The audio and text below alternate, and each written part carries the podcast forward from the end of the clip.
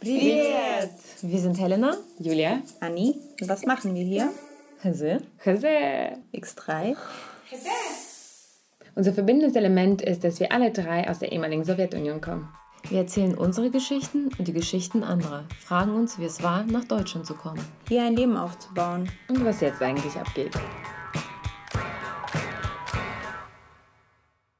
Eigentlich werde ich mit K geschrieben im Russischen, weil es gibt ja kein Erika mit C, es wäre er er Erica. ähm, aber äh, niemand kann erklären, weshalb mein Name plötzlich Erika mit C war. In Deutschland hatten sie vielleicht Lust, auf den Ämtern die Namen komisch zu übersetzen, einfach um uns zu ärgern. Ich weiß es nicht. Und deshalb bin ich dann Erika mit C geworden und mein Nachname halt äh, Zing, Zinger mit GH und nicht einfach Singer, weil im Russischen Singer eigentlich wäre einfach gewesen. Ähm, aber sie wollten es vielleicht extra schwer machen, haben sich unterschiedliche Variationen für uns ausgedacht. Zinguer, Zinger ohne H, Zinger mit H. Am Ende haben wir uns für Zinger mit H entschieden, weil meine Mutter und ich schon so hießen. Mein Vater ist irgendwie, glaube ich, zum Konsulat nach Frankfurt, das war in Frankfurt gefahren und hat dann gesagt, okay, dann macht mich auch Zinger mit GH, dann ist das jetzt so. Aber äh, also ist schon ein bisschen irre, also auch irgendwie fast schon fahrlässig. Ähm, Warum sollte das so sein? Es ist ja wirklich sehr, sehr naheliegend, was der Name ist. Ich weiß auch nicht, ob das eigentlich bei anderen Leuten ähnlich passiert ist, die eigentlich einen jüdischen Nachnamen haben. Also ich glaube, es gibt ja sonst noch auch sehr offensichtlich klingende jüdische Nachnamen und ich glaube, die haben sie geschafft, ganz normal zu übersetzen. Dann weiß man ja aber so bei vielen so Russlanddeutschen, dass da gab es ja dann diese Angleichung von den Namen, die dann irgendwie so, dann wurde man plötzlich einen Eugen oder sowas. Ähm, Bruder. was, ja, ich, ich kenne auch sehr Vater. viele Hallo. Eugens. ähm, aber was das bei uns der Fall war, ich weiß nicht, vielleicht sind wir auch ein Einzelfall, aber das, ähm, wenn, wenn noch andere Leute in- eine ähnliche Geschichte haben mit ihrem jüdischen Nachnamen, dann bitte bei mir melden. Das würde mich mal interessieren. Ah ja, ah, da, da gibt es sehr, sehr viele. Das zieht sich durch uns, also bei unseren Familien, bei uns allen durch. Ne? Wir haben Absolut. überall, ähm, das ist, wir wollen immer unsere Folge Namenskastrierung steht schon, steht schon seit anderthalb Jahren. Wir haben sie nur noch nicht aufgenommen. Aber die, äh, den Titel hat sich äh, Helena ausgedacht. ja, Absolut, die haben uns kastriert. Ist einfach Ja, so. Ja. mein, das fängt ja mit Nachnamen an und dann die ganze Anpassung und ach, ja, never ending story. Aber wir haben, wir haben uns dann äh, umbenannt irgendwann, weil sie haben den Namen, obwohl es den in äh, etlichen Büchern mit X gab, Boxler, ähm, auch deutschen Vorfahren, die in Deutschland noch sind und so, haben sie einfach KS äh, übersetzt. Und ich glaube, mein Vater hat es dann im zweiten oder dritten Lager dann nochmal umbenannt. Ich glaube so. Aber ihr habt es dann nicht mehr gemacht. Ne? Nein, meine Eltern war das, glaube ich, nie so wichtig, wie sie jetzt auf dem Papier heißen. Also sie selber reden ja auch dann nur quasi auf Russisch von sich. Also nur wenn man jetzt in solchen Kontexten ist wie irgendwo auf dem Amt oder so, dann müsste man seinen Namen eben deutsch aussprechen, damit die Leute das verstehen. Aber wenn in meiner Familie von uns gesprochen wird, dann sind wir halt Singeri, so die Singers irgendwie. Und deswegen war das, glaube ich, egal.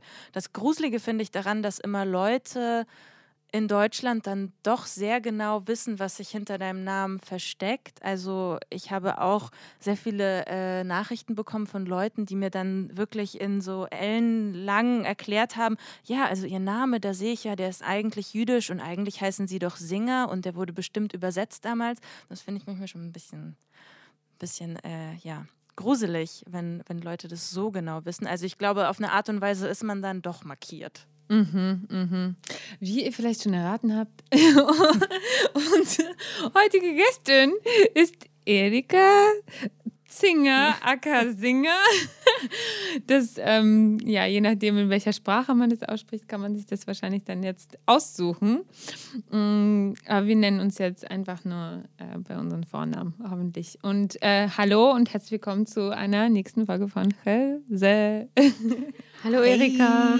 Hallo. So, wir sind sehr froh, dich äh, hier zu haben zu später Stunde, wie wir äh, feststellen müssen. Wir sind alle hier nach Arbeitstagen, harten Arbeitstagen versammelt, aber sehr glücklich, dass wir jetzt äh, immerhin zusammenfinden. Das ist äh, das Wichtigste. Und äh, warum, warum ist Erika hier? Was denkst du? Warum bist du hier bei uns? Ja, gute Frage.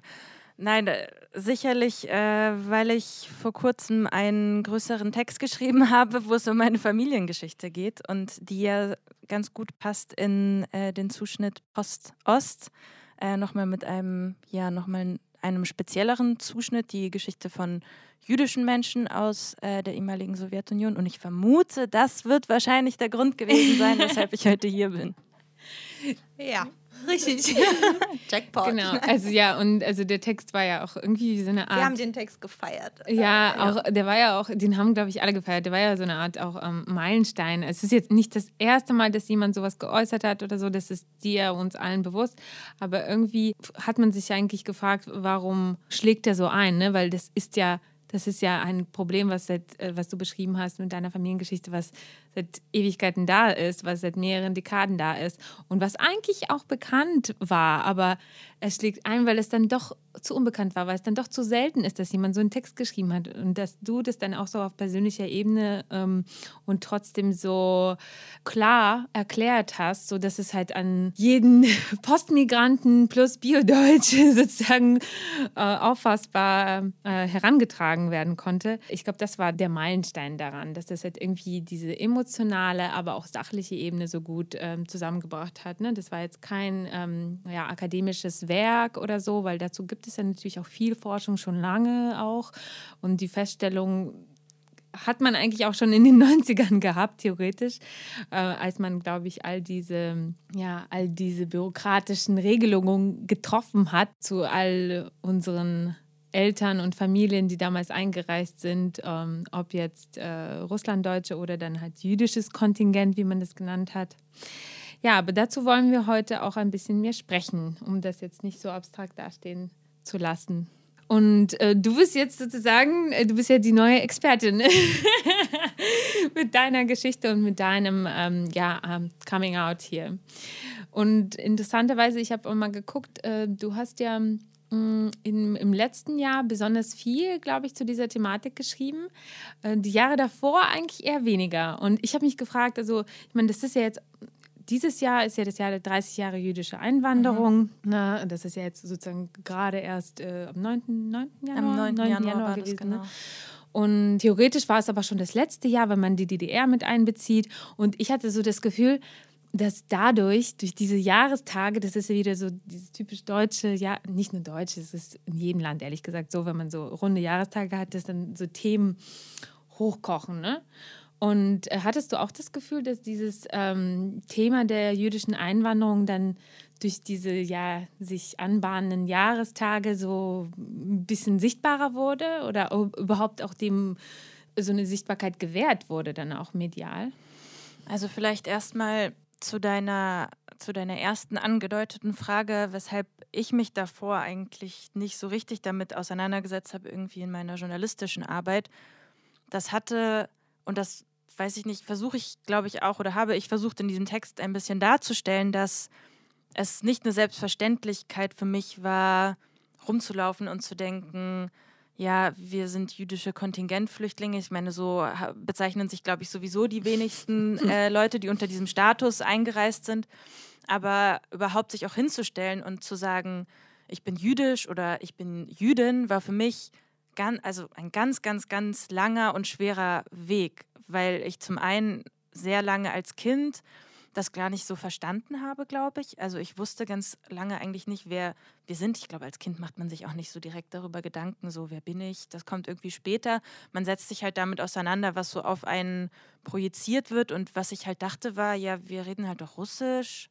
Und wenn ich bei meinem Vater bin, dann reden wir da Russisch und dann essen wir halt anders, als ich das bei meiner Mutter tue, weil die versucht eher sehr deutsch zu sein und zu wirken und spricht nur Deutsch mit mir.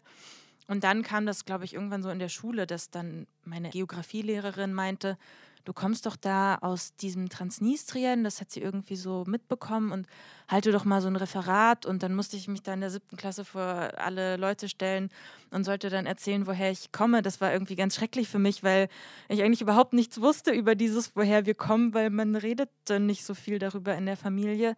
Und dieses Bewusstsein für irgendwas Jüdisches in Anführungszeichen in meiner Familie kam auch erst, kam auch erst später. Also das ist immer in so, in Gesprächen ist da irgendwas mal so gedroppt worden und irgendwie wusste ich schon auch, dass mein Vater Jude ist, weil mein Vater hat viele, viele Jahre immer so eine, so eine richtig dicke Goldkette mit so einem riesen Davidstern getragen. Oh, äh, und zwischen seinen sehr dunklen Haaren auf der Brust hat dann immer diese goldene Kette gehangen. Und äh, da wusste ich dann, ja, okay, anscheinend der ist Jude, aber ich habe das dann nicht so auf mich projiziert. Irgendwann hat er aufgehört, diese Kette zu tragen und äh, wie ich das ja auch in meinem Text beschreibe, hat mir dann irgendwann eine Kette geschenkt mit einem Davidstern und ich glaube, das war so der, der entscheidende Moment, wo ich äh, so dachte, okay, irgendwas hat das wohl auch mit mir zu tun und was hat das eigentlich mit mir zu tun? Und dann war das nochmal ein sehr langer Weg ähm, von selbst Literatur finden. Also das fing, glaube ich, bei mir auch viel damit an, dass ich ja irgendwie, wie, wann war, wann war das denn? Ich weiß gar nicht mehr. Einige Jahre ist das schon her, als Olga Gryasnova das Buch äh, Der Russ ist einer, der Birken liebt, veröffentlicht hat. Das war für mich damals, als ich das gelesen habe, das war so die Erleuchtung. Ich hatte das Gefühl, da spricht jemand eine Sprache, die ich verstehe und die mich so, so in mein Herz trifft. Und ohne dass ich mich natürlich eins zu eins jetzt mit dieser Person äh, in Mhm. diesem Buch identifizieren kann, weil es natürlich diese Geschichte äh, habe ich jetzt nicht so erlebt wie sie und sie ähm, kommt ja auch, glaube ich, aus äh, Baku Ja. und so weiter. Das ist nochmal eine ganz andere Geschichte als bei mir, aber trotzdem steckte da so viel drin, was ich irgendwie verstanden habe und wo ich dachte, wow, da ist jemand, der auch quasi ein jüdischer Kontingentflüchtling ist. Was hat das mit mir zu tun? Und dann habe ich irgendwie nach, angefangen nachzuforschen und zu gucken, was es halt noch mehr für Bücher, Literatur gibt. Und tatsächlich, da würde ich dir nämlich widersprechen zu dem, was du gesagt hast, es gab und gibt gar nicht so viel Literatur zu jüdischen Kontingentflüchtlingen. Also es Hm. gibt schon Bücher, auch wissenschaftlich wurde sich mit denen auseinandergesetzt, aber ich würde sagen, allgemein mit so Migration aus Osteuropa hat man sich im Vergleich zu anderen äh, Gruppen in Deutschland, zu anderen MigrantInnengruppen, nicht so viel Nee, auseinandergesetzt. viel nicht. Ich meinte nur, dass das jetzt nicht eine, Neu, also so Genau, eine Neuentdeckung war, sondern das viel überhaupt nicht. Im Gegenteil. Mhm. Also deshalb, deshalb war es ja auch so wichtig. Aber das ist nicht eigentlich, hey, wir wussten davon Mhm. alle nichts, das meinte ich. Genau, das war nicht der Fall Mhm. eigentlich. Und, und diese Ohnmacht, die dann alle gefühlt haben, was? Ich habe ja so äh, Tweets auch gelesen, manche haben ja geschrieben, ja, ich wusste bis jetzt nichts von jüdischen Kontingentflüchtlingen. Also es gab, gab Leute, die, die wussten überhaupt nicht, dass es äh, in dieser Gesellschaft irgendwie 230.000 sind es, glaube ich, bis heute eingereiste Menschen aus meist Osteuropa ähm, unter dem sogenannten Titel der Kontingentflüchtlinge waren. Also das, das fand ich schon verrückt. Also dass man das nicht gehört hatte. Also Russlanddeutsche waren auf jeden Fall eher äh, schon irgendwie in der Gesellschaft medial wahrscheinlich vertreten gewesen. So. Und genau, und deshalb medial, und du sagst, vielleicht kommen wir dann zum zweiten Teil, ne, warum du dann selber auch erst angefangen hast, dazu zu schreiben zu diesem Thema. Also der Auslöser war dann weniger jetzt getrieben von irgendwelchen ähm, Jubiläen oder so. Also es hat sich auch ganz schön ergeben, dass als der Text veröffentlicht wurde, meine, es 25 Jahre her war, dass meine Familie und ich eingereist sind nach Deutschland. Das ist natürlich immer für einen Text immer schöner, wenn es irgendwie so eine Zahl, so eine runde Zahl ist, als wenn es jetzt 23 Jahre gewesen wären oder 21 Jahre. Das ist ganz komisch. Es klingt irg- irgendwie besser und es liest sich irgendwie besser. Aber genau bei mir war es quasi ein familiärer Fall und zwar, dass mein, mein Opa krank geworden ist. Ja, bei ihm wurde ein Gehirntumor diagnostiziert und das sah von Anfang an sehr schlecht aus und es war klar, dass er sterben wird. Ähm, man wusste nicht, wie lange wird er haben. Ein Monat, drei Monate, doch noch ein Jahr. Er hat dann tatsächlich noch ein Jahr gelebt. Aber äh, ja, dieser, diese Krankheit oder auch später sein Tod war, war eigentlich so der Moment, wo in meiner Familie irgendwie sowas wachgerüttelt wurde. Und wir haben angefangen, ein bisschen mehr über ja über die Vergangenheit zu sprechen. Oder ich habe auch gemerkt, okay, da verschwindet gerade jemand in, in meiner Familie. Mein Opa, der auch schon immer sehr äh, zurückgezogen war und nicht viel redete und eher ein sehr, ja, ein sehr negativer Mensch und irgendwie verbittert auch so ein bisschen. Und ich dachte, verdammt, der ist jetzt bald weg und ich habe ihm nie Fragen gestellt. Und ich muss jetzt irgendwie anfangen, Fragen zu stellen. Das Problem war, dass mein Opa durch diesen Gehirntumor sehr schnell ähm, ja nicht mehr wirklich sprechen konnte, weil das auf sein Sprachzentrum gedrückt hat. Also es war wirklich so, ich habe gesehen, wie meine Chance eigentlich gerade ja vorbeizieht an mir. Und dann dachte ich, wenn nicht mein Opa, dann muss ich aber mit meinem Vater sprechen, dann muss ich mit meiner Mutter sprechen, dann muss ich mit meiner Oma sprechen.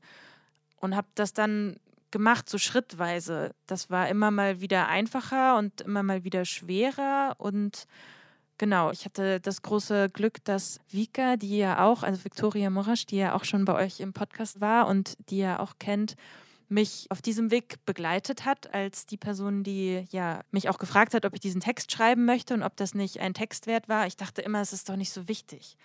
Also, wen interessiert das schon? Sie hat ja auch seinen Text verfasst. Genau, genau. Den, den kannte ich auch schon, diesen Text von ihr. Und ja, ich, also weshalb du auch irgendwie gefragt hast, war das jetzt, hing das auch mit diesen Jubiläen äh, zusammen? Überhaupt gar nicht. Ich dachte, mein Gefühl war eher, und das ist ganz komisch, ich dachte, es wurde doch schon alles gesagt. Es haben doch schon Leute ein Buch geschrieben darüber. Es haben doch schon Leute irgendwas über ihre Familien erzählt, über ihre Einreise. Das, es reicht doch auch. Also so von wegen, es gab jetzt schon drei Leute, die was gesagt haben. Wieso mhm. soll ich jetzt was sagen? Wer hat was davon? Und ich wollte mich auch nicht so in den Mittelpunkt drängen. Das war mir so unangenehm. Ich dachte, dann denken alle, ich will nur wichtig sein und will so erzählen, wie schlecht es mir geht. Das war so meine, meine Angst dabei. Und ich, ja. ja, dann habe ich, glaube ich, immer mehr, je mehr ich auch dazu gelesen habe und mich damit befasst habe und irgendwann auch verstanden habe, aber was ist eigentlich mein Gefühl, was mich dazu treibt, diesen Text zu schreiben? Äh, was ja, was bewegt mich eigentlich selbst an, dieser, an diesem Schicksal, was auch viele andere teilen. Als ich das erstmal für mich klar hatte, konnte ich, glaube ich, erst so richtig äh, ja, anfangen, diesen Text dann am Ende runterzuschreiben. Und war der Anlass, dass dein Opa diesen Tumor hatte und es absehbar war, dass er stirbt? Gleichzeitig auch für dich der Grund, warum du angefangen hast, dich mit deiner Identität auseinanderzusetzen? Oder hat dieser Prozess viel früher irgendwie eingesetzt und in dieser Phase sich irgendwie intensiviert? Es hat schon früher auf jeden Fall eingesetzt. Und wie? Was? Warum? Ja, schwierige Frage, das, das immer so zurückzuführen auf irgendwie einen Moment oder irgendwie etwas. Äh, ich glaube, ich hatte, bis ich so 16 war, ganz doll eine Abneigung gegenüber ja unserer Herkunft. Also ich hatte ganz doll ähm, verinnerlicht, dass ich das alles verstecken muss und dass ich, dass wir jetzt deutsch sind, weil wir sind jetzt in Deutschland und du musst dich jetzt anstrengen, damit du dann irgendwie studieren kannst und so weiter. Mir war das alles unangenehm und erst als ich dann, vielleicht hat das dann irgendwie mit Pubertät und mein Heranwachsen und so zu tun, erst so mit 15, 16 hat mich das dann so mehr interessiert und ich habe dann gemerkt, wow, ich ähm, mein Russisch ist viel schlechter geworden, weil ich rede nur mit meinem Vater, mit meiner Oma und so, mit den Leuten Russisch und es ist mittlerweile so ein Mischmasch geworden aus Deutsch und Russisch und wenn ich äh, irgendwie bei meiner Verwandtschaft bin in Transnistrien, dann verstehen die mich gar nicht, weil ich so ein komisches Russisch spreche. Und das hat mich irgendwie so traurig gemacht, dass ich das Gefühl hatte, da verliere ich was. Also habe ich angefangen, so ein bisschen mehr äh, auch mal im Internet zu lesen. Okay, was war das eigentlich für ein Krieg, der damals in den 90ern äh, dazu geführt hat, dass ja äh, auch meine Familie immer mehr ähm, ja, den Entschluss gefasst hat, von dort wegzugehen, äh, sich erstmal damit auseinanderzusetzen, was ist das heute für ein Land? Dann irgendwie mit sowjetischer Geschichte, die ja auch natürlich unmittelbar damit verwoben ist. Das habe ich dann irgendwann gemacht und als ich dann irgendwann anfing zu studieren, äh, habe ich tatsächlich auch mit Slavistik angefangen, weil ich dachte, gut, dann mache ich das jetzt in einem Studium. Das war ganz schlimm, dieses Studium, das habe ich sofort auch abgebrochen. also zu Ende gemacht. also ich, ich Slavistik äh, äh, vor allem äh, ja, ich will eigentlich das nicht schlecht reden. Aber Slavistik an der HU Berlin, nicht so, gut, so ein gutes Fach. Ja, da habe ich auf jeden Fall nicht das gefunden, was ich, glaube ich, gesucht habe. Ähm, Gibt es ganz viele interessierte äh, Studenten, die ganz viel äh, Interesse haben an Russland, oder? Das habe ich mir immer so vorgestellt glaube, und fand es voll abtent. Das Problem mit Slavistik ist, dass man sich etwas anderes darunter Mhm. vorstellt, als das, was man im Endeffekt vorfindet. Was findet man Was davor? findet man vor?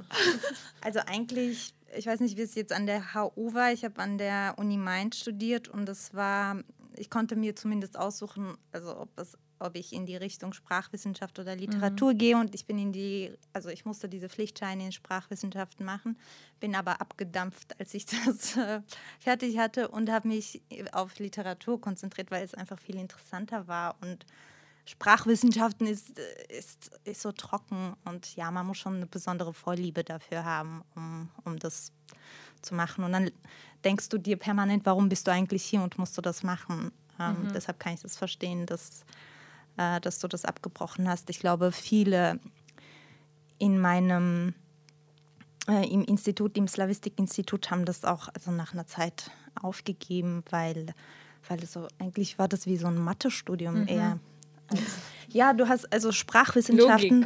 Sprachwissenschaften hat mit gewissen Sprachformeln zu tun und du lernst sie anzuwenden. Und wenn es dabei bleibt, nur, also wenn du nicht wirklich diese Leidenschaft dafür hast, dann langweilt dich das zu Tode und dann gehst du. Ja, Ja, das, sorry. ging, das, ging mir, das ging mir ähnlich. Und gleichzeitig kam ich, glaube ich, nicht so mit den anderen Studierenden klar, weil es gibt die eine Gruppe, gerne auch so äh, ab 40, so Frauen, äh, die, also russische Frauen, äh, die da studieren, weil sie halt Russisch können und denken, super easy für mich dieses Studium, ich kann ja schon Russisch.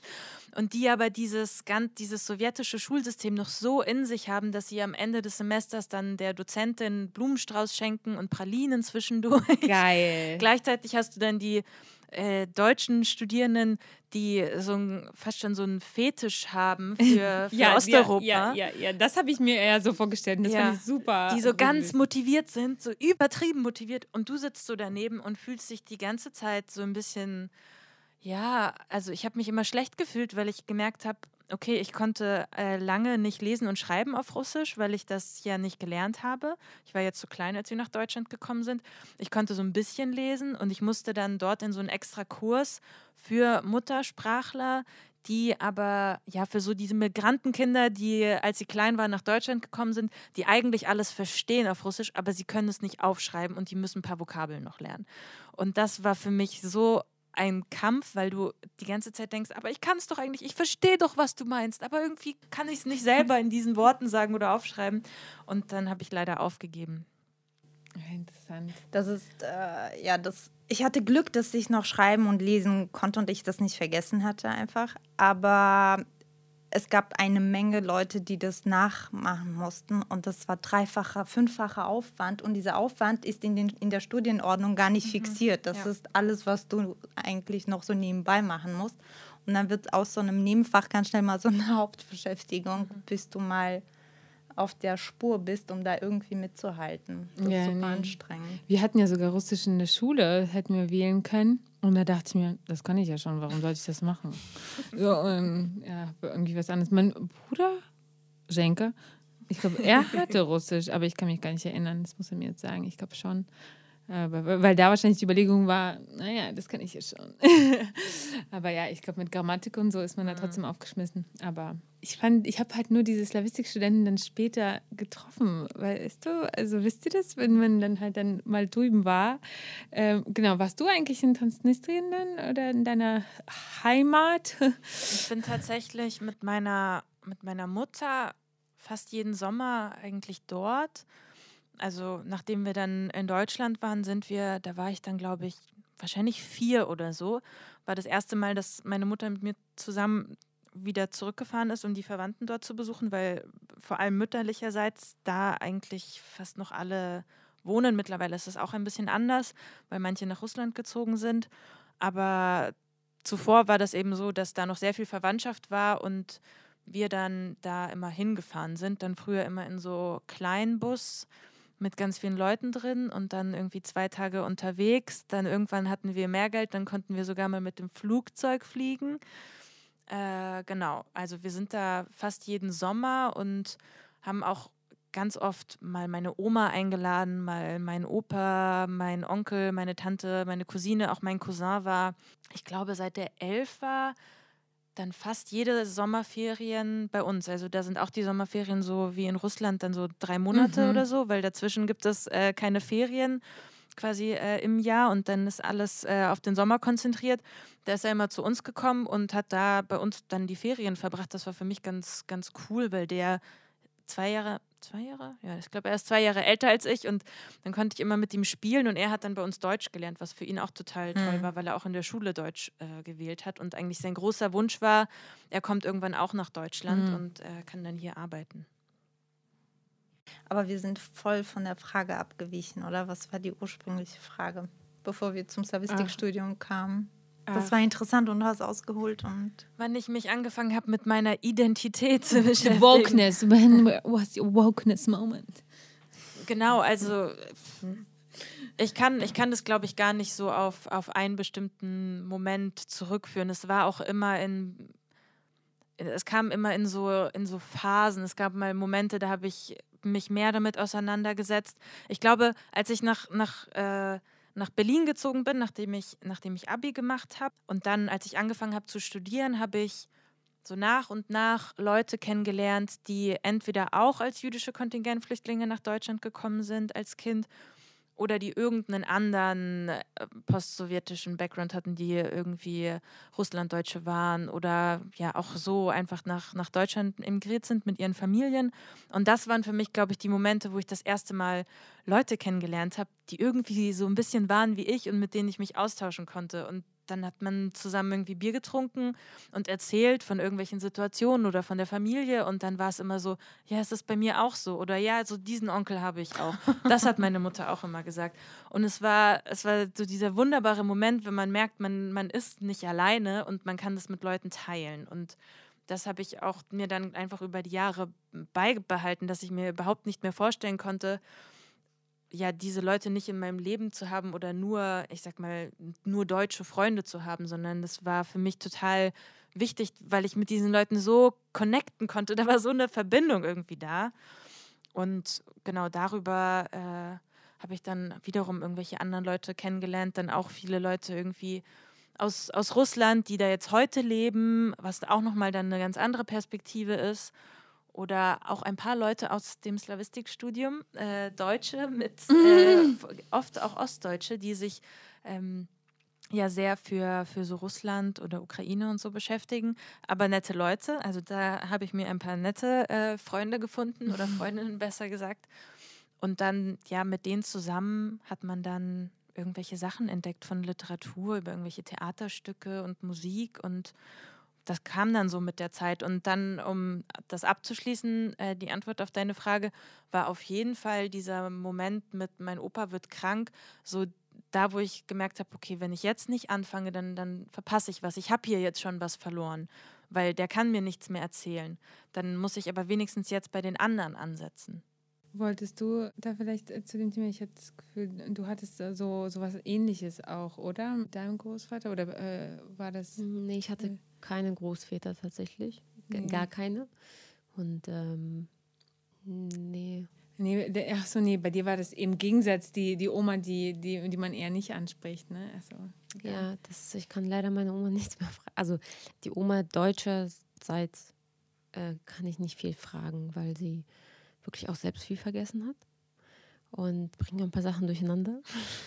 Also es ist äh, bei mir hat es tatsächlich irgendwie jetzt erst vor ein paar Jahren angefangen, dass äh, da so Klick gemacht hat. Was ist eigentlich damit und was ist eigentlich damit und so. Und mit dem Podcast war das intensiver und dann habe ich angefangen, zu Hause Fragen zu stellen. Und plötzlich ploppten Sachen auf, die mal wieder nicht angesprochen wurden, sei wirklich äh, noch nie. Und dann kommen so plötzlich Sachen hervor, äh, wo man denkt, warum hat man früher nicht nachgefragt, warum ist man selbst nicht drauf gekommen oder warum erzählen die Eltern einem das nicht. Das ist so, das sind so viele Blindspots, wo, wo du einfach nicht weißt, wo du eigentlich anfangen sollst. So. Und das habe ich in deinem Text halt komplett nachempfunden. Also ich hatte so ein emotionales Hoch und Tief. Ich war so, so am Ende des Textes hatte ich so, wirklich meine Brust war so, so fest und ich dachte so, weine ich jetzt? Was war ich jetzt? Das, war für mich so total, tut mir leid, ich bin so voll emotional. Du, du weinst gleich. Aber es war, das hat mich wirklich so, mhm. bestimmte Punkte haben mich wirklich sehr getroffen, muss ich sagen. Entschuldigung, ich werde voll emotional. Und ähm, ja, ich sag jetzt nicht mehr. Sorry. Nein, alles gut, aber ich habe schon an dich nicht umsonst gedacht, weil äh, wir haben hier auch so einen Terminus Helenas verlorene Erinnerung. und das hat ja auch ganz viel mit Verdrängung zu tun, auch manchmal gar nicht so freiwillig, sondern auch familiär bestimmte Verdrängung und ähm, ja, diese ganzen Ansammlungen von, ja, vielleicht auch ja, Traumata, die dann halt durch Verdrängung kompensiert werden. Ne? Und, mhm. und das haben wir dann in unserer Generation dann auszubaden, trotzdem, auch wenn man denkt, man beschützt das Kind oder so. Aber äh, es landet trotzdem in unserem mhm. Mülleimer, also im Kopfmülleimer ja. sozusagen. Absolut. Ja, ja, bei diesem David-Stern, den dein Vater, also bei dieser Stelle habe ich echt, weil ich echt kurz vor Heulen immer, zweimal habe ich das gelesen und zweimal habe ich gedacht, bei dieser Stelle, oh, gleich heule ich. Das war auf jeden Fall für mich so diese krasse Stelle. Ich habe nicht dann geweint, aber fast.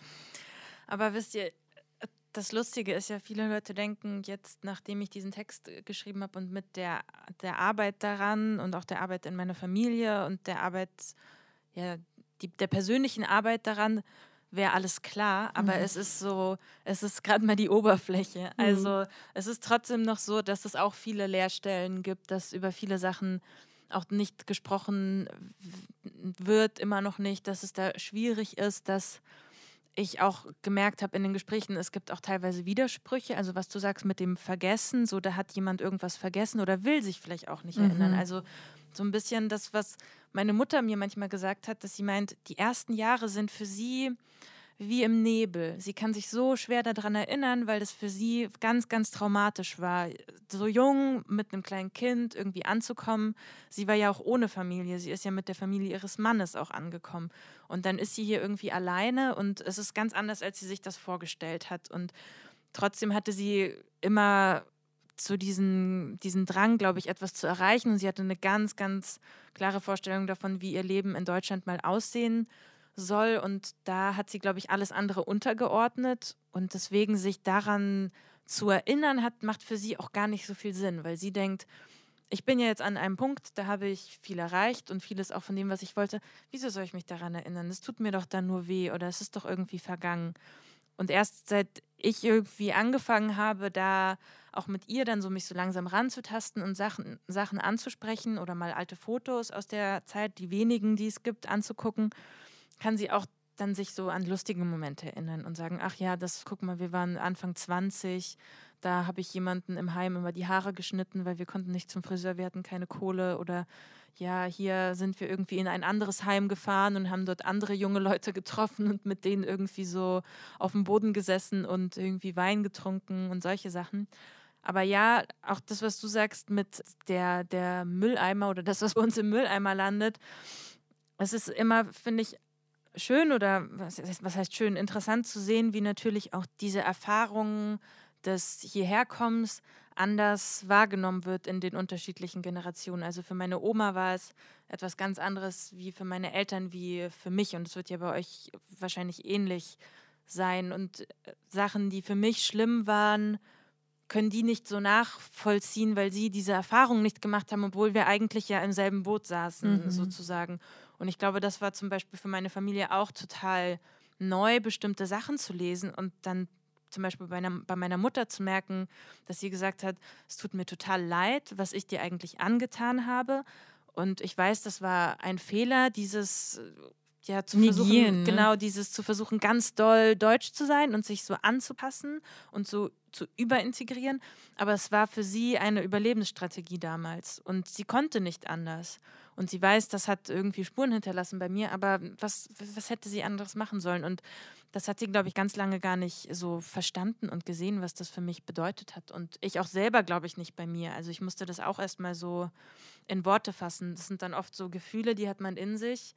Und dann setzt du dich erstmal hin und überlegst, aber was, was ist dieses Gefühl eigentlich? Und unterteilst das so und versuchst dann Worte zu finden und das dann vielleicht auch noch in so ein gesellschaftlichen, politischen Zusammenhang zu bringen, damit es eben nicht nur deine individuellen Gefühle sind, ja, war halt schlimme Kindheit, so mäßig, Mhm. äh, was sie nicht nur war. Also ich hatte auch eine sehr tolle Kindheit, aber diese, diese schlimmen Gefühle und das, was äh, schwierig war für mich, irgendwie einzuordnen. Also ich finde, wie du in deinem Text auch schon gesagt hast, dass deine Mama die Anpassung gewählt hat und dein Vater das Vertraute. Und ich habe dann festgestellt, es gab nämlich genau diese zwei Pole, die unter den Migranten waren. Und ich habe dann festgestellt, egal für was du dich entschieden hast, hast du trotzdem Traumata erlebt. Du bist trotzdem mit einem wirklich sehr schweren Koffer rausgekommen. Oder noch nicht. So. Das, ähm, ja, das, das war bei mir so, so hängen geblieben tatsächlich. Ja, man zahlt, glaube ich, bei jedem Weg, den man geht, zahlt man seinen Preis dafür. Ne? Also ich würde auch nicht urteilen wollen, was davon der bessere Weg ist. Ich kann mich auch nicht in die Situation hineinversetzen und sagen, was hätte, was hätte ich gemacht. Ich kann beide Seiten total verstehen. Ich kann meine Mutter verstehen, die gesagt hat, für mich war es wichtig, hier anzukommen. Für mich war ja auch der Impuls, mit hierher zu kommen, dass ich ein anderes, besseres Leben für mich und für dich wollte. Und darin hat sie halt die Chance gesehen, das zu machen. Und bei meinem Vater kann ich genauso verstehen, zu sagen, ich bin erstmal irgendwo, wo ich mich total fremd fühle, wo ich mich verloren fühle und ich habe Angst, also auch so mit dieser Angst umzugehen. Meine Mutter hat die Angst, glaube ich, als einen Antrieb genutzt. Mein Vater hat die oder die Angst hat mit meinem Vater gemacht, dass er versucht hat, erstmal etwas zu finden, was vertraut ist, was ja auch sehr verständlich ist. Und dann triffst du Leute und die sprechen deine Sprache, natürlich hängst du mit denen rum. Und dann wird man stadtplanerisch auch eher dann dorthin verfrachtet, wo Mhm. alle ungefähr gleich sind und alle dann dieselbe Sprache sprechen und dann ja, versagt man vielleicht dort und dann ist es halt einfacher, erstmal dort zu bleiben und ist natürlich auch schwierig, da rauszukommen und zu sagen, nee, aber ich will jetzt auch ja irgendwie in, in der deutschen Gesellschaft irgendwie anders Fuß fassen und jetzt auch mich mit irgendwie Deutschen umgeben und so. Ja, weiter. das ist ja so eine gern gesehene Erwartung. Dann kommen wir vielleicht zu dem anderen sehr, sehr wichtigen, fast gesellschaftskritischsten Punkt sozusagen deiner Privatgeschichte erstmal, so wie es klingt, sind halt die Erwartungen, die besonders an äh, ja, das sogenannte jüdische Kontingent dann gestellt wurden ne? oder die Erwartung an Immigranten allgemein, ähm, die Erwartung Deutschlands an äh, verschiedene Sachen und wie interessant, ne? welche Bedingungen man schafft und welche Erwartungen man, äh, und die, das widerspricht sich ja sehr oft, wie du gerade beschrieben hast, diese kleinen Satellitenstädtchen, ne? wo dann halt äh, ja, das Migrantenghetto war oder so. Ich meine, wir kennen das alle oder Viele kennen das durch eigene Erfahrungen oder Erfahrungen äh, aus äh, ja, nahen Familien. Und wie, wie das eigentlich zusammengeht. Ne? Und wie, was man dann erwartet, was dann nach 10, 15 oder 20 Jahren aus diesen Menschen, aus diesen Schicksalen wird. Und wie einfach das alles auf Papier festgehalten werden kann, wenn man halt so diese Bestimmung trifft, äh, 91 oder weiß ich nicht bei den Russlanddeutschen jetzt noch zu einer anderen Zeit, wie einfach man diese Bestimmung wieder ändert, weil man halt irgendwie dann mh, die Politik sich ändert, der Wind sich dreht. Was ich, und ähm, dazu ist ja der Text auch, also das ist ja eigentlich die Hauptaussage eigentlich in dem Text und da ist ja auch eine Position drin, eine ähm, auch na, ist keine Anklage vielleicht, das ist vielleicht zu hart formuliert, aber irgendwo ist er ja auch äh, schon ein hartes Urteil, also hart im Positiven, wenn, also aus meiner Sicht zumindest. Und zwar, äh, was besonders bei dem jüdischen Kontingent war, dass es halt natürlich mit der deutschen Geschichte im Einklang halt ein äh, super awkward ist, wenn man sagt, okay, das war ja die Prämisse, das jüdische Leben neu zu beleben, was am Aussterben basically war oder auch jetzt wäre, wenn es nicht diese 230.000 äh, Menschen gäbe, die natürlich nicht alle sich am sogenannten jüdischen Leben also sozusagen aktivst beteiligen. Aber das ist ja, das ist ja eigentlich vollkommen absurd, dass man sowas auch als Politiker äh, in den 90er Jahren als deutscher, CDU-Politiker, höchstwahrscheinlich nicht wahr, äh, formuliert, dass man so etwas als Prämisse darstellt, dass man halt so diese Erwartung auch ähm, so malt, fast wie so ein Gemälde, also äh, so Fantasie, äh, Fabelwesen jüdischer Immigrant kommt zu uns. Und, und das seid, seid ihr dann. Und ich meine, natürlich habt ihr das nicht gelesen und gedacht, ja, ja, okay, wir müssen jetzt so sein oder so, aber ähm, irgendwo, irgendwo wurde das ja aufgeladen durch bestimmte Strukturen, die geschaffen wurden oder durch bestimmte Strukturen, die eben nicht geschaffen wurden. Ne? Und wie verrückt das eigentlich war. Also, weil es wurden eigentlich nur Strukturen geschaffen, dass ihr hierher kommt. Aber was wurde zum Beispiel als nicht geschaffen? Das heißt, vielleicht kannst du das nochmal hm, kurz zusammenfassen. Das äh, sprichst du ja auch in deinem Artikel an. Also die Probleme, die Problemzonen, die man äh, natürlich als Migrant vielleicht auf dem Amt versucht hat zu äußern, wo aber das Amt dann irgendwie gesagt hat, ciao, sorry, kann ich nichts tun. Ich habe halt hier meine Regularien, Paragraph XYZ. Aber die jetzt unsere Generation, die halt irgendwo an einem Mikrofon sitzt oder in einer Redaktion sitzt, die sie jetzt äußern können. Hm. Ja, ich glaube, es sind so zwei Ebenen. Die eine Ebene ist eine symbolische und die andere Ebene ist eine ganz praktische. Auf der symbolischen Ebene, das ist etwas, was ich dann auch eben erst verstanden habe in der Auseinandersetzung, als ich irgendwann älter wurde, wenn ich mitbekommen habe, dass irgendwelche Politiker sich wieder hingestellt haben und irgendwas über jüdisches Leben in Deutschland erzählt haben und äh, es um Jüdinnen und Juden ging und dann immer so gesagt wurde, wie toll das ist, dass wieder jüdisches Leben blüht und dafür verantwortlich sind ja eben die jüdischen Kontingentflüchtlinge, man ist so dankbar und so weiter.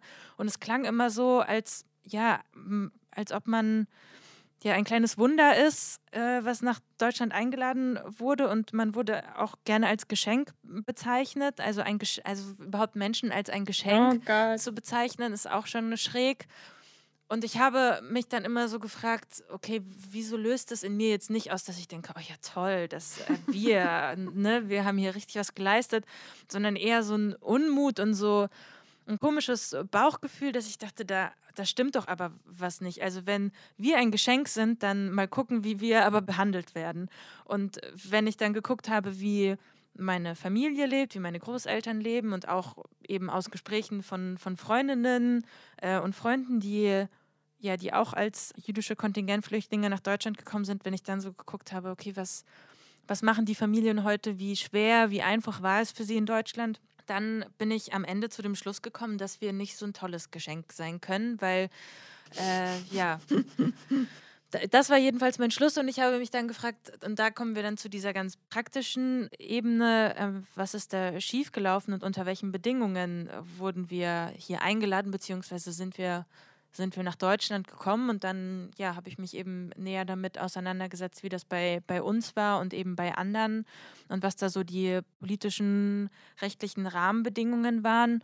Und ja, man muss dazu sagen, es war es war ja tatsächlich nicht so, dass man sich jetzt überlegt hat, ah, wir sind Deutschland, wir haben keine Juden mehr, jetzt kommt, sondern es gab irgendwie so eine Migrationsbewegung aus der ehemaligen Sowjetunion, weil dort einfach die politische Situation immer angespannter wurde, weil dort jüdische Familien Angst davor hatten, dass es Pogrome geben wird, dass äh, ja, dass der Antisemitismus größer wird und zusätzlich natürlich die wirtschaftliche Lage. Also das wissen ja viele Familien aus der ehemaligen Sowjetunion schon so Ende der 80er wurde das langsam so knapp in den, in den Supermärkten und äh, es gab nicht mehr so viele Lebensmittel und du hast Sachen nur noch per Lebensmittelmarke bekommen und, und so weiter. Also wirtschaftliche Situation spielte auch eine große Rolle.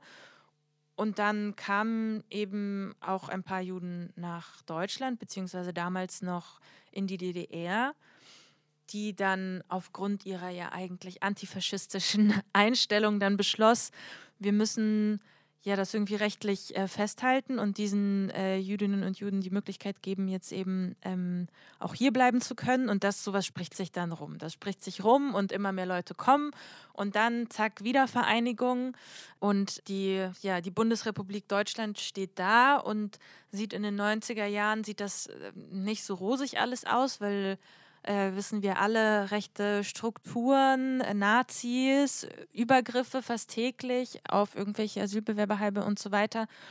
Und dann äh, ja, gab es die Bestrebungen, gerade von auch der jüdischen Gemeinde und vom Zentralrat damals, dass das, was die DDR schon vorgemacht hat, und zwar Juden aus der ehemaligen Sowjetunion die Möglichkeit zu geben, hier einzureisen, dass eben, ja, dass das von der BRD auch übernommen wird. Und äh, der damals Vorsitzende des Zentralrats, äh, Heinz Galinski, hat da eine ganz entscheidende Rolle gespielt und hat das mit vorangetrie vorangetrieben. Wo ich sagen muss, ich bin dem natürlich sehr dankbar, dass es die Möglichkeit gab, dass wir nach Deutschland kommen konnten.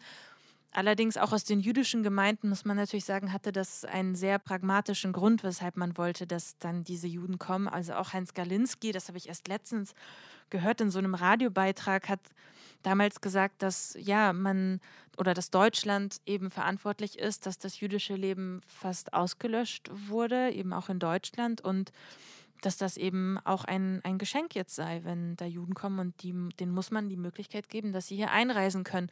Also es ging schon auch darum, ja, so eine bestimmte Position auch in Deutschland sich beizubehalten, weil wenn man da mit mickrigen knapp 30.000 Mitgliedern irgendwie dasteht, das ist ja nicht wirklich was. Und bis heute, durch auch die Einreise von eben Juden aus der ehemaligen Sowjetunion, ist diese Zahl ja gestiegen auf irgendwie, ich glaube, so knapp 100.000. Immer noch nicht so viel. Äh, aber genau, man hat äh, also neue Juden gebraucht, weil die alten, ja, die alten waren wirklich alt und sind langsam gestorben. Also hat man sich dann äh, neue geholt, beziehungsweise die mit offenen Armen empfangen, aber hat nicht darüber nachgedacht, dass das ja trotzdem ganz normale Einwanderer sind. Also Leute, die zuwandern und die auch erstmal Probleme haben werden mit der Sprache, die irgendwie Probleme haben werden, weil sie in einem fremden Land sind, die bestimmte Erwartungen haben, die mit einer bestimmten Geschichte auch kommen. Man hatte, glaube ich, gar keine Ahnung davon, dass das nicht eins zu eins dieselben Juden sind, die man ja. schon in Deutschland hat, sondern dass das eben Juden sind, die zum großen Teil äh, auch selbst oder deren Familienmitglieder äh, in der Roten Armee gekämpft haben gegen Nazi-Deutschland. Das heißt, die hatten eine ganz andere Geschichte. Die haben sich oft ja. nicht als Opfer gesehen, so sondern als, Sieger. Ja. Und äh, also zum einen äh, war das nicht vorhanden, einfach ein, ein, ein Wissen dafür, was da für Menschen kommen. Und da prallten also irgendwie so zwei Erwartungen aufeinander. Auf der einen Seite die Leute, die eben die neuen Juden sein sollten, die die Gemeinden befüllen sollten, die am besten irgendwie so kosmopolitisch sein sollten, weil das waren ja. Äh ist das aber nicht verrückt? Also, dass das, also ist das nicht eigentlich auch schon fast antisemitisch eigentlich, dass man halt wie so eine Art Bildkarikatur hat von einem Menschen, also Schlag, der kommt, den man ja kenne und die man die, diese und diese Eigenschaften zuschreibt, weil es können ja nicht anders sein und, und es ist wirklich an allerhöchster Stelle wird das gedacht. Es ist in der, also in der Regierungsetage sozusagen, betrachtet man so, das so und stellt dann die Strukturen auf, naja, die werden, die werden wahrscheinlich auch, auch keine Rente brauchen. So. Und die werden die, weil das sind ja alles intellektuelle, irgendwie jüdische Einwanderer, die kommen in die Gemeinde und die Gemeinde wird sie aufnehmen und die kommen schon alle klar. Ich finde es wahnwitzig, ehrlich gesagt. Ja, das sind, das, das sind politische, strategische Entscheidungen ich glaube, da geht es erstmal eigentlich überhaupt nicht darum, äh, irgendwelchen Menschen zu helfen, sondern eher darum, wie man sein politisches Ziel praktisch umsetzt. Und dafür instrumentalisiert man Menschen. Und welche Menschen kann man am besten instrumentalisieren? Von denen man ausgeht, dass sie so ähnlich sind wie man selbst, weil man scheinbar annimmt, diese Mechanismen zu kennen. Und dann bringt man sie hierher und dann sieht man eben, dass es ein ganz anderes Bild ist und dann hat man auf einmal ein Problem, weil das nicht so... Ähm, Genau, also damit haben sie connected. sich ja selber sozusagen ein Bein gestellt, weil äh, das war ja schon auch so vom Zentralrat äh, der Juden ja auch alles initiiert und dann waren sie ja nicht mehr so glücklich damit. Mhm. Das ist ja das Verrückteste an dem allen gewesen, dass sie ja dann dafür dann zuständig waren, dass dann die Restriktion wieder mit äh, 2005, ja, genau, 2005. Äh, reinkam in die Einwanderungsgeschichte, äh, die jüdische. Aber ich habe eine Frage, die ich an Sergei Lagadinsky gestellt mhm. habe, die er nicht beantwortet hat, wie ich sie mir gewünscht habe, weil er dachte, dass ich wahrscheinlich auf etwas anderes hinaus wollte. Das war aber eine komplett naive Frage eigentlich. Und die stelle ich dir jetzt nochmal und sag du, ob du die beantworten willst oder nicht, wenn das so ein sensibles Thema ist. Mich interessiert der ideelle Unterschied zwischen der bestehenden Gemeinde und der zugewanderten Gemeinde, zwischen der bestehenden jüdischen hier und der eingewanderten sowjetischen jüdischen. Also was ist da das Verständigungsproblem zwischen dem Judentum, was dort wahrgenommen wird, und dem, was hier wahrgenommen wird? Also erstmal vorweg, ich rede da natürlich auch immer über jüdische Gemeinden in Deutschland, ohne selber natürlich Mitglied gewesen zu sein in so einer Gemeinde, weil zum einen äh, manche meiner Familienmitglieder oder zum Beispiel ich oder mein Vater da keinen Platz gefunden hätten, weil wir sogenannte Vaterjuden sind. Und gleichzeitig auch, ich glaube, das war dann eher was ganz äh, Persönliches, dass mein Vater da irgendwie die Leute nicht so toll fand und mein Opa irgendwie hat sich da auch nicht so wohl gefühlt und das fand es alles komisch und dann waren die da ein, zwei Mal und dann sind sie nicht mehr hingegangen. Und noch eine Sache vorweg, ich glaube, man muss trotzdem natürlich sehen, dass viele Leute schon Platz gefunden haben in, in den Gemeinden. Also es sind ja der Großteil der Leute in den jüdischen Gemeinden heute sind Leute aus der ehemaligen Sowjetunion und haben dort auf jeden Fall auch Strukturen gefunden, die sie unterstützt haben. Also äh, gerade die älteren Leute mhm. und dann auch die Kinder und so weiter. Also es ist jetzt nicht so, dass die jüdische Gemeinde da einfach nur total ja, blöd war zu den neuen Juden, die gekommen sind und gesagt hat, boah, wir sind enttäuscht, ihr seid total scheiße. So ist das nicht. Ich glaube, was aber trotzdem ähm, stattgefunden hat, ist, dass man nicht verstanden hat, unter welchen Umständen die Menschen in der Sowjetunion jüdisch sein konnten oder waren.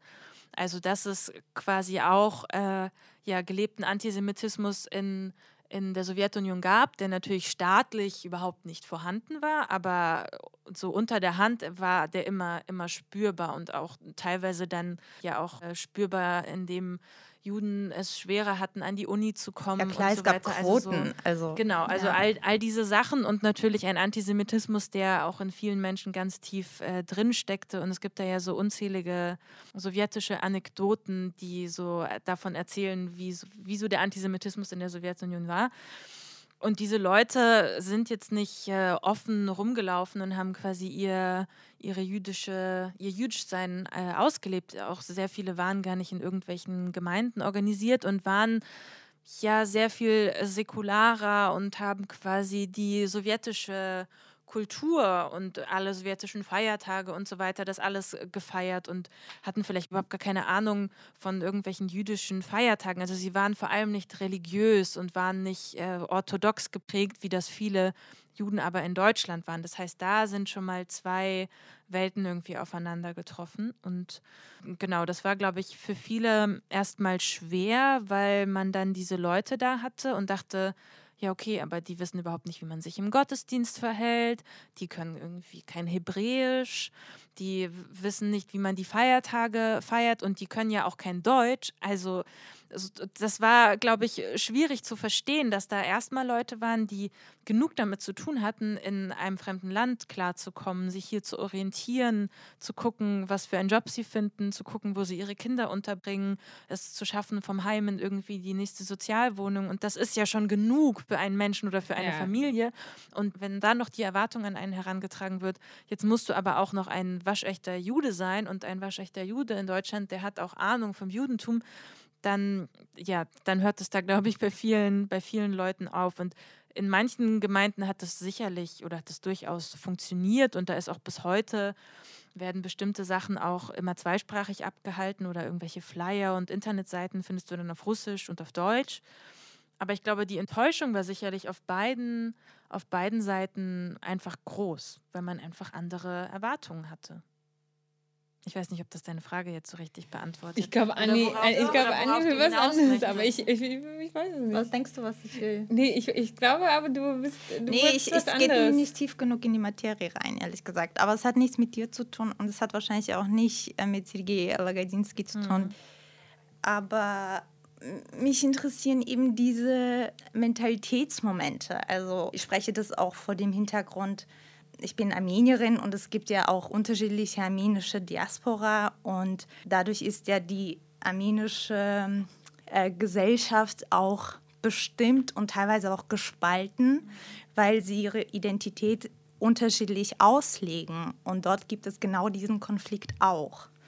Und ich werde als eine andere Armenierin wahrgenommen von, von zum Beispiel amerikanischen Armeniern.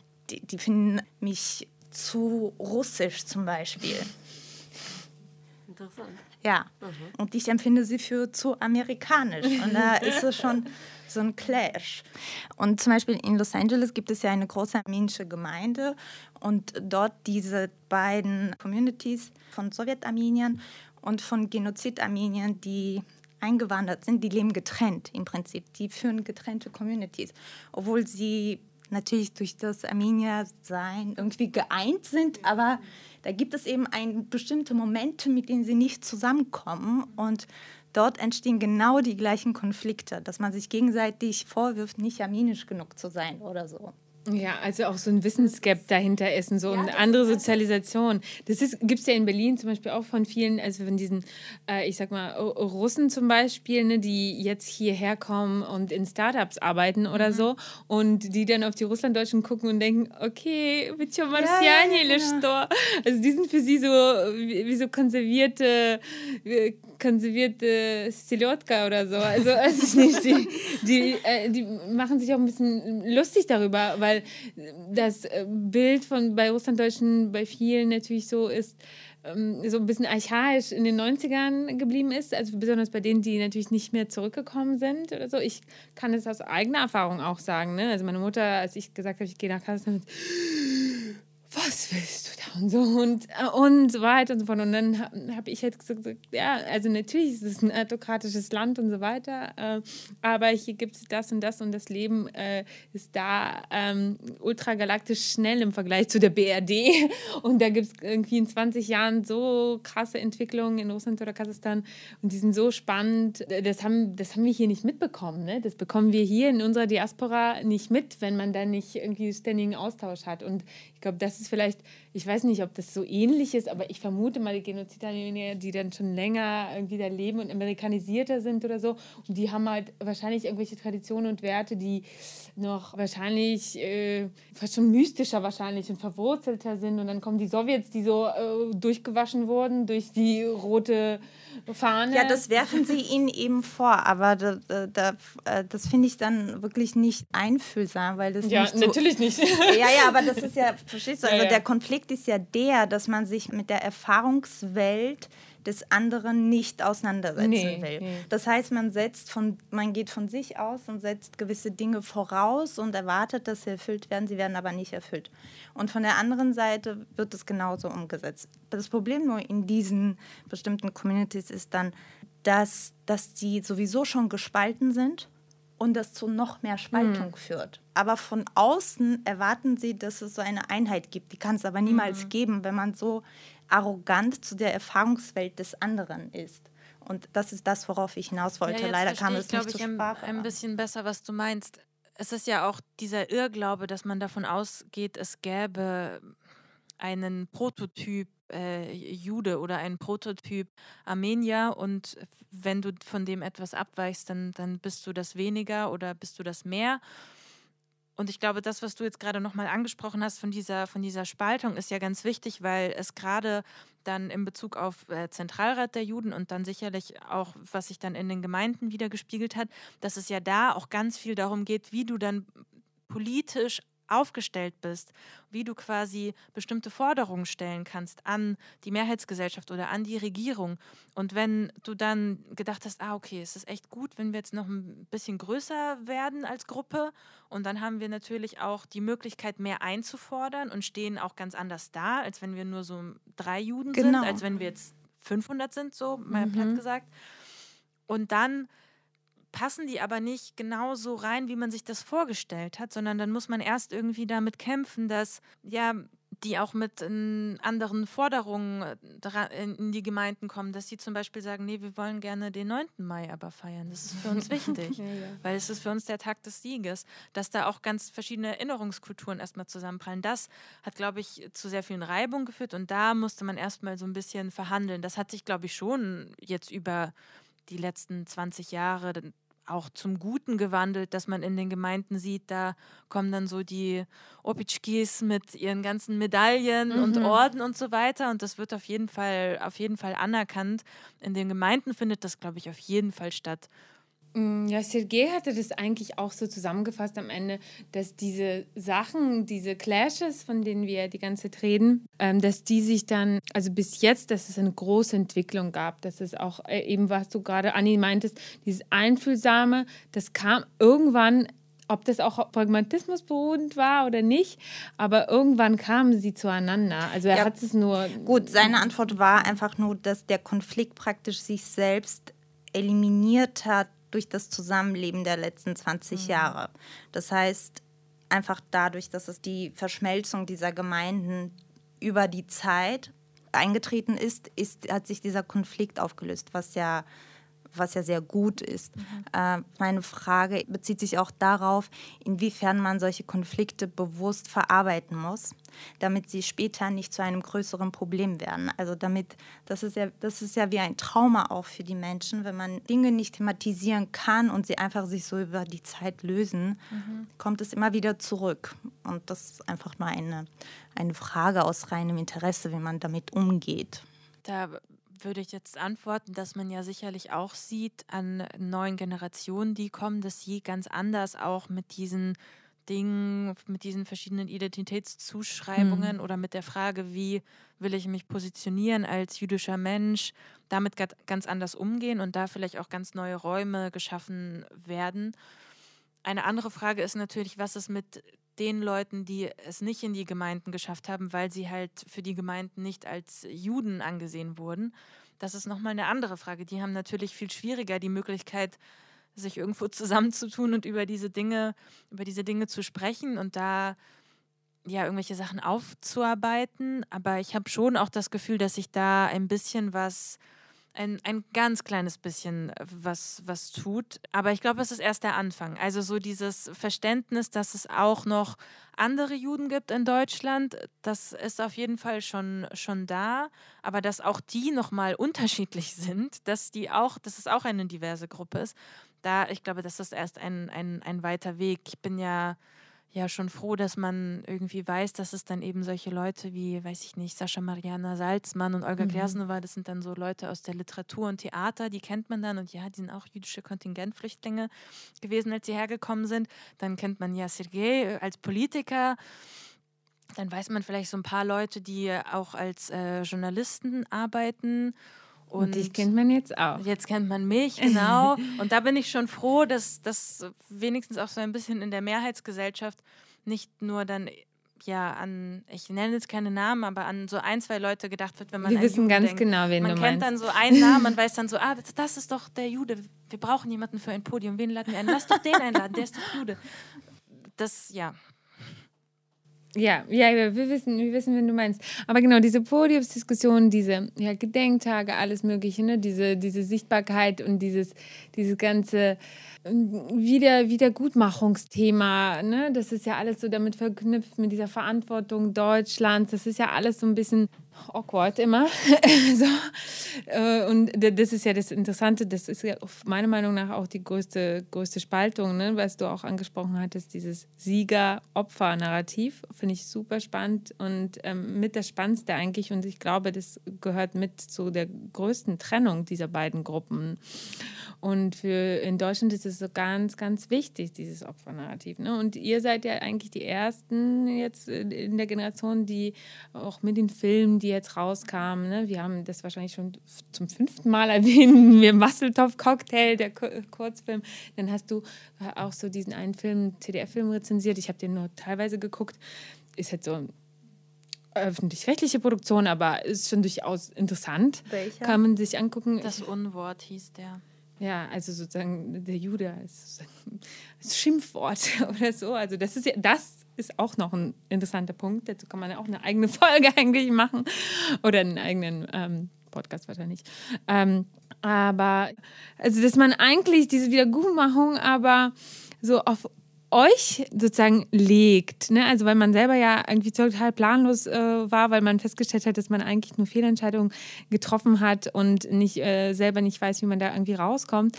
Und äh, das, diese, diese ganze, ja, ich glaube, du hast es auch als ähm, Ideologiearbeit oder sowas in der Art bezeichnet, kann das sein?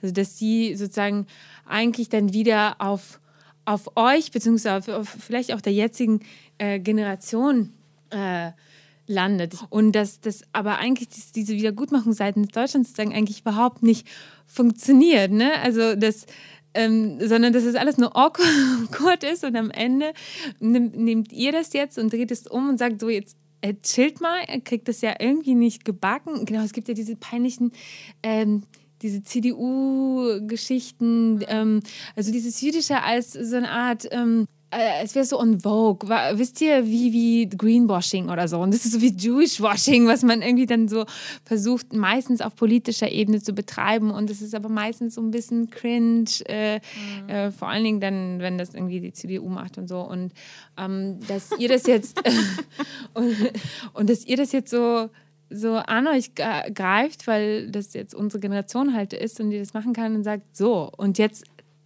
ähm, jetzt bringen wir es euch bei, weil ihr das anscheinend nicht schafft. So. Na, ich glaube, Gedenken und Erinnern war ja sowieso schon etwas, was ja eigentlich getrennt voneinander stattgefunden hat, auch noch viel früher, bevor jüdische Kontis nach Deutschland eingewandert sind.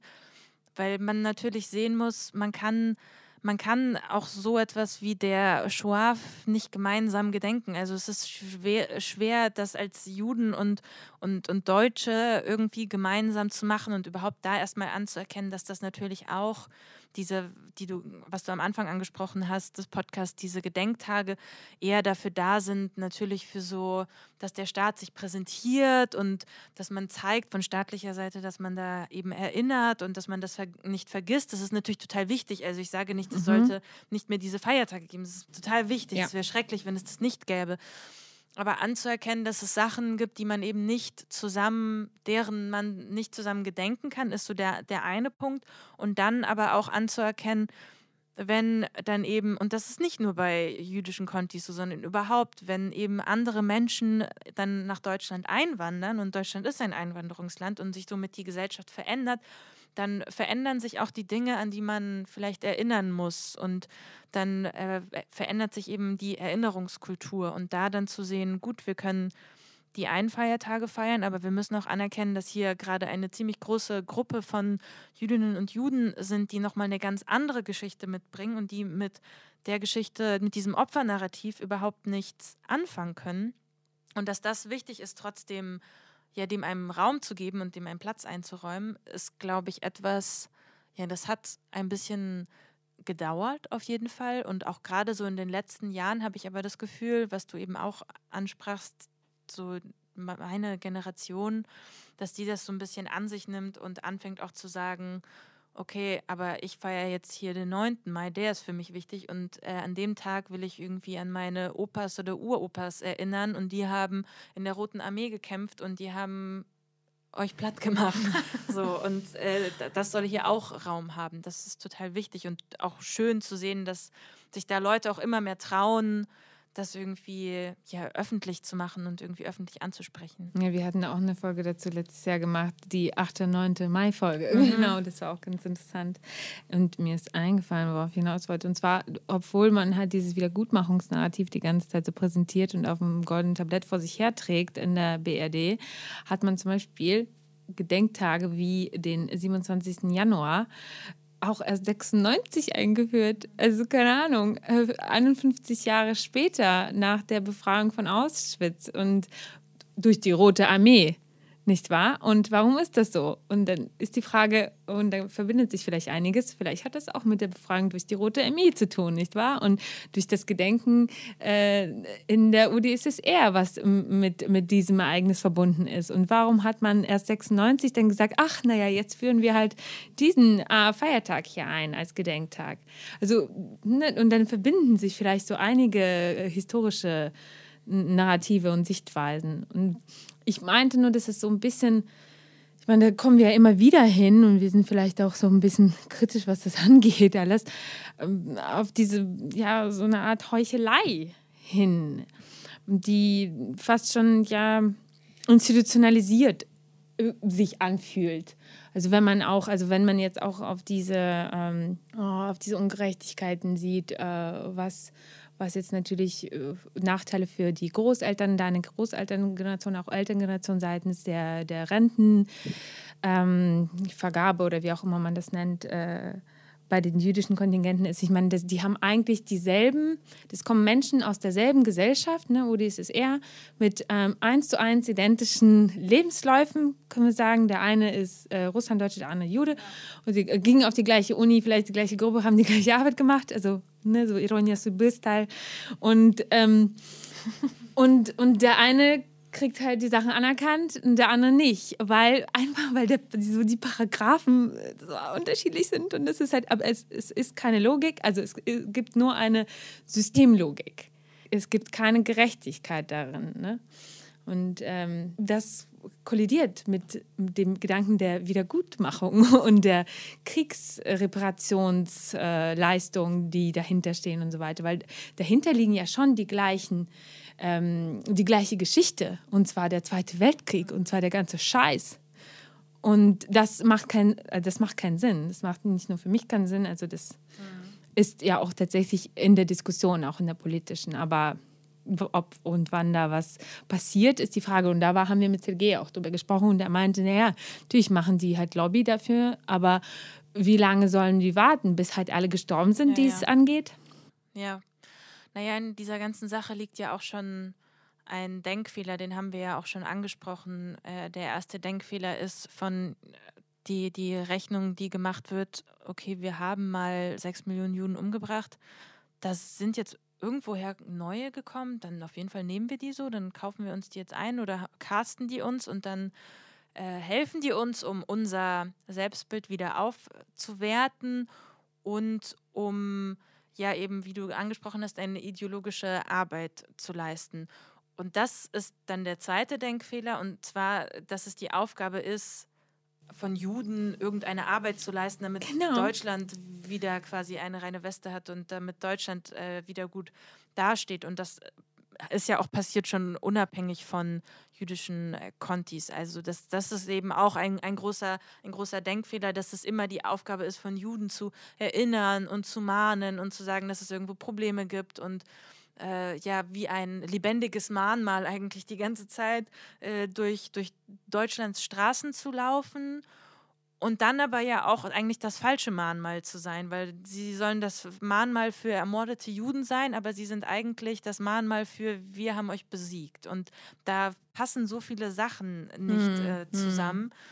Und zu, äh, was du angesprochen hast mit Sergei und äh, den, den Renten, es ist ja wirklich ich weiß nicht, ich will nicht Verschwörungsmythen bedienen, aber es äh, sieht mir schon nach politischem Kalkül aus, dass man natürlich bei dieser ganzen Diskussion um Rentenanerkennung einfach ein bisschen auch auf Zeit spielt, wie du es schon ansprachst, dass man wartet, bis natürlich die, sich die Sache ein bisschen durch, auf natürliche Art und Weise von selbst erledigt. Mhm. Und vielleicht war das eben auch noch mal mehr ein Punkt bei mir, wo ich dachte, mein Opa ist jetzt gestorben und für den kommen diese ganzen Sachen jetzt zu spät meine Oma, die lebt noch, aber die wird es halt auch nicht erleben. Und ehrlich gesagt sehe ich auch nicht, dass irgendwelche, also in der Generation meiner Großeltern da noch etwas äh, erleben werden, dass ihre Renten anerkannt, anerkannt werden. Ja, ja, also ähm, das ist jetzt auch, ich habe das jetzt zum Beispiel mit Russlanddeutschen verglichen. Ich meine, selbst da gibt es ja Unterschiede, das ist ja das Krasseste. Also bei uns war es auch schon ganz schlecht mit den Renten. Die, die vor 96 kamen, da ging es noch besser. Die, die vor 90 kamen, da ging es noch besser. Die, die vor 75 kamen, so. Und also dieses komische, das ist ja auch schon Kalkül, fast schon, kann man sagen, politisches, dass man halt irgendwie so Zwietracht fast schon sieht. Oder ich meine, es gibt ja auch die Stimmen, die sagen, okay, das ist halt einfach, also das das ist nachgewiesenermaßen juristisch eigentlich überhaupt nicht tragbar alles, weil das alles auf das gleiche Kriegsfolgengesetz so rückgeführt ist. Und dann gibt es aber Stimmen, keine Ahnung, whatever, politische wahrscheinlich äh, super Cracks, die dann sagen, okay, wir haben einen Fehler gemacht, dass wir den anderen überhaupt so viel zugestanden haben. Und jetzt, und jetzt äh, haben wir den Salat. Hätten wir die mal alle mal auf äh, Ebbe gesetzt hier, dann würde sich jetzt auch niemand aufregen. Ne? Also sozusagen vorher die zu viel zugestanden. Also das sind natürlich die extremen, äh, die extremen jetzt Beispiele sozusagen. Aber mh, grundsätzlich ist es ein bisschen schwierig, natürlich immer diesen Vergleich zu ziehen. Auch dieses ähm, sowieso, ich meine, wir sind ja noch äh, super schnell zu vergleichen, weil wir haben ja auch sehr viele Überschneidungen über Sprache, Gesellschaftssysteme, die wir gemeinsam erlebt haben. Es gibt ja noch ganz andere Migrantengruppen mit ganz anderen Paragraphen, die noch schlimmer sind. Das ist ja eigentlich äh, irgendwie noch ein anderer Punkt. Ich glaube, den schaffen wir heute wahrscheinlich nicht mehr so detailliert einzugehen. Also wo man auch so in so einen Wettbewerb gesteckt wird. Ne? Und ähm, äh, auf den man halt auch keinen Bock hat, so eigentlich. Aber ähm, wo, wo du dann auch auf dem Amt oder so sowas zu hören bekommst. Ne? Äh, äh, ne, sie sind ja leider nicht, äh, sie sind ja das und das Kontingent und nicht von denen, auch äh, wenn sie genauso aussehen und sprechen wie die anderen so. Und ähm, ja, das, das ist so fahrlässig und das ist fast schon so wie diese stalinistischen Grenzziehungen, die dann mit Absicht gemacht wurden, damit die Leute sich halt so, äh, wenn es die jetzt eher nicht mehr gibt, damit sie sich irgendwie alle bekriegen. Also ich weiß es nicht. Ich glaube, ein politisches Fehlkalkül äh, überhaupt, was die Post-Ost-Migrationsgesellschaft in Deutschland angeht, besteht darin, dass äh, dass ja diese Migrationsgruppe zu diesen erfolgreichen Migranten, die äh, Gutmigranten, die Gutmigranten äh, sind. Und ausgehend von dieser Annahme hat man niemals erwartet, dass sie irgendwann anfangen, gewisse Dinge zu hinterfragen und auch Ansprüche zu stellen. Und wir sind jetzt so eine Generation, die angefangen haben zu reden und Fragen zu stellen, einfach so, einfach so Fragen Unbequem. zu stellen, äh, auf die es eigentlich keine Antworten gibt. Und wir decken vielleicht auch so manche Heucheleien auch auf. Und damit hat man, also jetzt, ich will jetzt auch nicht irgendwie verschwörungstheoretisch ja. anfangen zu argumentieren, aber ich glaube, dass es etwas ist, was man nicht erwartet hat, weil wir in der Zeit, in, de, in der wir eingewandert sind, schon große Schritte gegangen sind. Also wir haben, also wir sind die erste Generation praktisch, die, nee, wir sind die eingewanderte Generation und wir haben schon wir sind einen gewissen Weg gegangen. Also wir sind auch einen gewissen akademischen Weg gegangen und das hat vielleicht hat man auch nicht damit gerechnet, dass, dass da so viele vielleicht zu bestimmten Positionen kommen, an denen sie sich das Recht nehmen werden, einfach mal Fragen zu stellen und äh, zum Beispiel nach irgendwelchen, äh, warum das so geregelt ist, also wirklich konkret zu werden. Und jetzt denkt man sich, also, also ich sag dir, was dahinter ist, und zwar ein mega neokoloniales Denken, was eigentlich in all diesen Strukturen und unseren Lieblingsbeamtenstrukturen, was denen zugrunde liegt. Und zwar ein herrschaftliches Denken, dass man äh, ja gefälligst äh, dankbar zu sein genau, hat ja. äh, für alles, was einem ermöglicht wurde. Und diese fucking Neokolonialität, die ist halt einfach seit irgendwie 150 Jahren in allen also so ist der Beamtenapparat in Deutschland aufgebaut. So ist diese Namensänderung, da sind wir wieder ganz am Anfang und vielleicht auch bald am Ende, weil wir reden schon wieder super lange. Ähm, äh, weil das, das liegt dem allen zugrunde. Und dieser Gedanke des, äh, der Herrschaftlichkeit, that's my Verschwörungsmythos.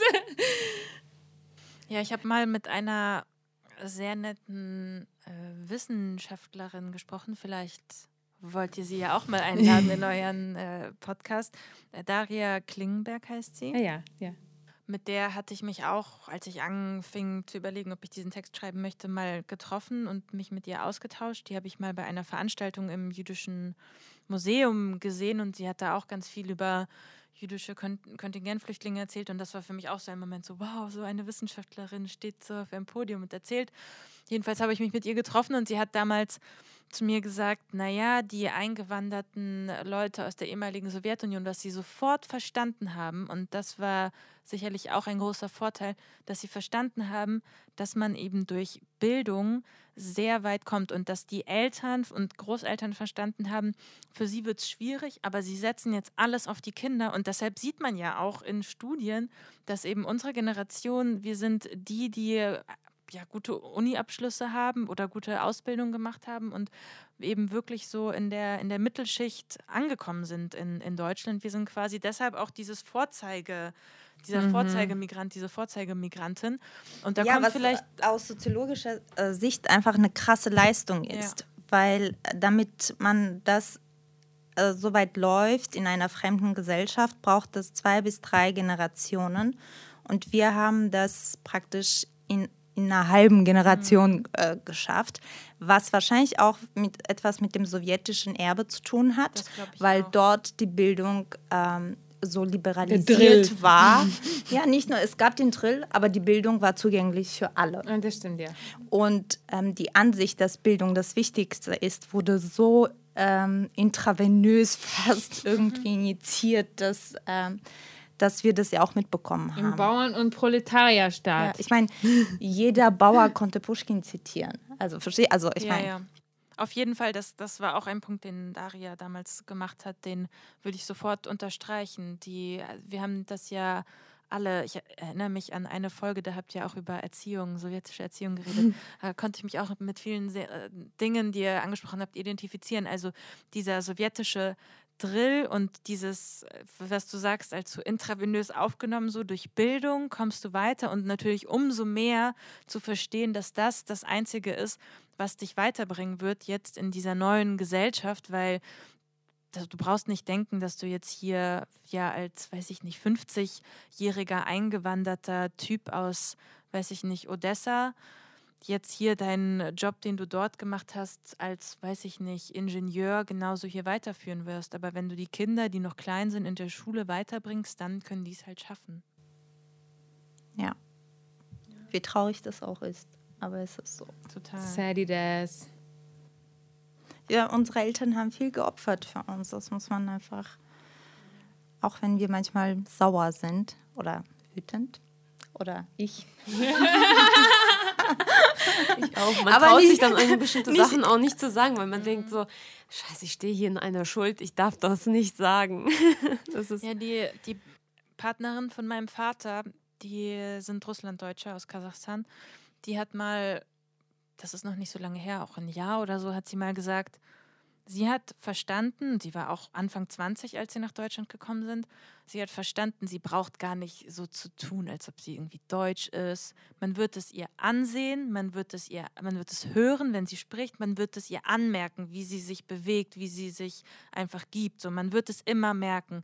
Aber sie wusste, sie kann es vielleicht selber ein bisschen weiterbringen, wenn sie eben anfängt, irgendwas Neues zu lernen, umzulernen, wenn sie dann alles eben in ihren Sohn steckt und versucht, dass der eben gut in der Schule ist. Also so einfach hier anzukommen und sofort so zu scannen, okay, was sind eigentlich meine Möglichkeiten und was ist realistisch und was nicht, das ist ja auch schon mal eine krasse Leistung. Und da überhaupt nicht erst anzufangen, groß zu träumen, sondern einfach so vielleicht auch dieser so ein Pragmatismus und Realismus. so, so, Ja. Sowjetbürger, Ja, das Sowjetbürger, sich den Umständen anpassen genau, und bloß nicht, bloß nicht irgendwie Ärger machen. Also das ja, hat auch nicht eine, aufmucken ja. halt, ne?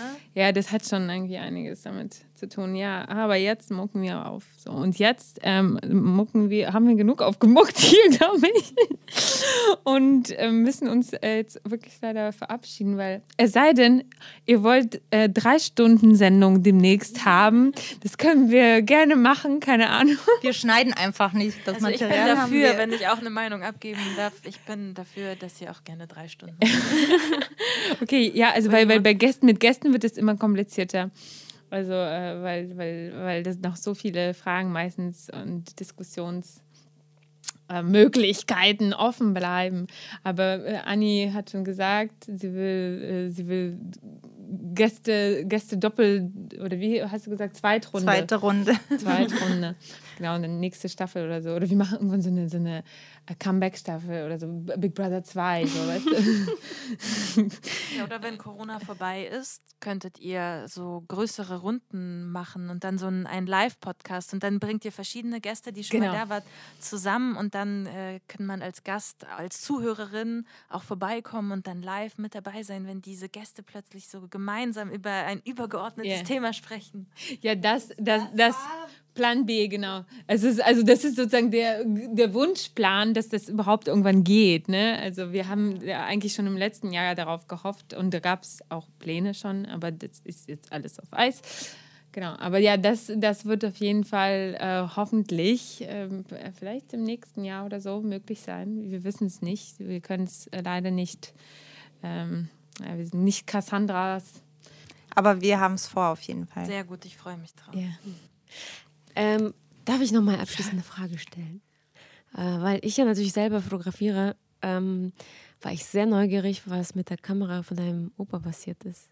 Äh, Die besitze sie- ich noch. Die besitze. Wird sie mit einem neuen Film und neuen Erinnerungen gefüllt? Ja, ja, ich habe die schon benutzt. Ich habe auch schon entweder ein oder sogar schon zwei Filme voll gemacht und auch entwickelt. Also die ist in der Benutzung. Das ist auch keine besondere Kamera. Das ist halt eine analoge. Ich weiß gar nicht, was das irgendwie so eine Canon. Nichts Besonderes, aber ja, irgendwie die Bilder, die rauskommen, sind trotzdem ganz schön. Und natürlich dieser Film, den ich damals da drin noch gefunden Ja. habe. Hm. Ich hatte nämlich eine ganz ähnliche Erfahrung Ja? mit dem Film. Die, aber der Film war 15 Jahre lang drin. Oh. Äh, und äh, mein Vater hat sie, ähm, als sie später dann in Kasachstan waren, ähm, hat sie wieder mitgebracht, weil wir ein paar Sachen dort gelassen haben. Und unter anderem diese Kamera. Er hat uns halt ähm, als Kinder mit- damit fotografiert und er hat sie zurückgebracht und mal, das war alles so viel, alles so mal wieder so in Nebensätzen. Mhm. Und so, ja, ja, ich habe doch die Kamera hier. Und ich so, okay, warum zeigst du sie mir? Und so, ich glaube, da ist noch ein Film drin. Und dann habe ich die rausgeholt und dann war da tatsächlich auch Partybilder drauf. Und ähm, ich war da, glaube ich, acht oder so. Also ja, war sehr lustig. Aber die ließen sich noch gut entwickeln oder hat Die ließen sich gut entwickeln, aber die waren natürlich 15 Jahre äh, ein Film drin, äh, leidet schon. Hm. Ähm, die Fotos oder die Filme waren schon sehr fleckig, aber man konnte alles erkennen. Und die macht bis heute super Bilder. Das ist der schönste Moment, wenn man eine Kamera öffnet und darin einen alten Film entdeckt und nicht mehr weiß, was da drauf ist. Und dann entwickelt man das und es ist wirklich ein ganz komischer Gruß aus der Vergangenheit, Mhm. aber Absolut. Eine schöne Situation auf jeden Fall. Aber schön, ich finde es gut, dass du es weitermachst. In diesem Sinne, Ja, behaltet euch die in Erinnerung. ja, und schafft neue. Danke, dass du da warst. Danke, dass Vielen ich da sein durfte. Bis bald auf die Podiumsdiskussion. Ja, genau, genau. Tschüss. Ciao, ciao. Last but not least wollen wir darauf hinweisen, dass die Idee dieses Podcasts unterstützt wird. Dafür danken wir der LMDR Nordrhein-Westfalen für ihre finanzielle Unterstützung und freuen uns riesig über die Förderung des Ministeriums für Kultur und Wissenschaft NRW.